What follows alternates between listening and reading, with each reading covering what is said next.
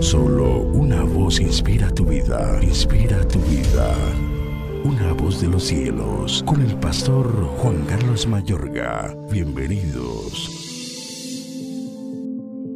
Entonces vinieron unos judíos de Antioquía y de Iconio, que persuadieron a la multitud y habiendo apedreado a Pablo, le arrastraron fuera de la ciudad pensando que estaba muerto. Pero rodeándole los discípulos, se levantó y entró en la ciudad y al día siguiente salió con Bernabé para Derbe. Después de anunciar el Evangelio a aquella ciudad y de hacer muchos discípulos, volvieron a Listra, a Iconio y a Antioquía, confirmando los ánimos de los discípulos, exhortándoles a que permaneciesen en la fe y diciéndoles, es necesario que a través de muchas tribulaciones entremos en el reino de Dios. Hechos 14, versículos 19 al 22. La alegría fluye del corazón y no se relaciona obligatoriamente con las situaciones externas. En ocasiones, debes afrontar inconvenientes en la vida que no suceden porque estés realizando algo mal, sino porque estás realizando algo bien. El apóstol Pablo afrontó tremendos inconvenientes, pero se hallaba lleno de alegría porque estaba realizando algo correcto que marcaba una gran diferencia para el mundo dirigía la primera campaña evangelizadora en el mundo gentil realizada a propósito, la cual hizo que el cristianismo no fuera conocido como una secta judía. Dios, por medio de ellos, había abierto la puerta del reino de los cielos mediante la fe a los gentiles.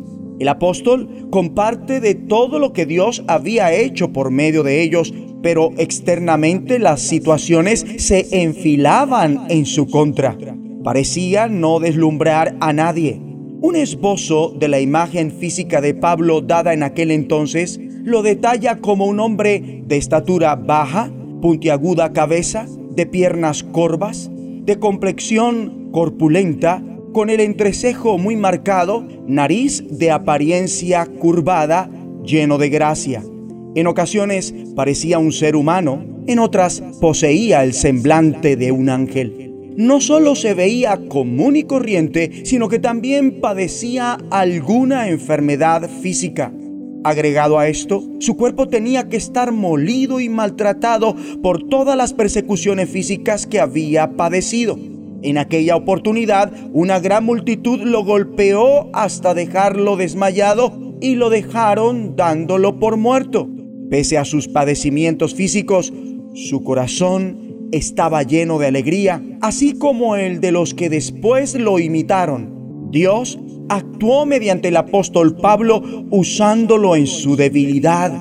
Esto nos alienta a creer que Dios igualmente puede actuar mediante nosotros en nuestras debilidades. Esta fue una de tantos inconvenientes por las que Pablo y sus acompañantes debieron atravesar. Con todo, el apóstol puede hablar de cómo Dios le suministra alegría de corazón. Nuevamente está compartiendo que lo interno es sobremanera esencial que lo externo. El apóstol Pablo fortaleció y animó a los discípulos en Listra, Iconio y Antioquía. La manera en la que lo realizó no fue compartiendo que la vida cristiana fuera fácil. Pablo les dice que pese a que sus pecados estaban superados, los inconvenientes les esperaban. Como está escrito, es necesario pasar por muchas dificultades para entrar en el reino de Dios. Cristo no vino a hacer la vida cómoda, sino a hacer grande a la gente mediante el cumplimiento de sus propósitos. Vamos a orar. Padre Celestial, te agradezco por el estimulante dechado de quienes son como el apóstol Pablo. Imploro para que mi corazón esté colmado de gozo, sin importar las apariencias, sean externas o las situaciones que yo no juzgue la gente o las circunstancias por lo que veo por fuera, sino que siempre pueda mirar el corazón, como tú lo haces, en el nombre de Jesucristo. La voz de los cielos, escúchanos, será de bendición para tu vida. Bendición para tu vida.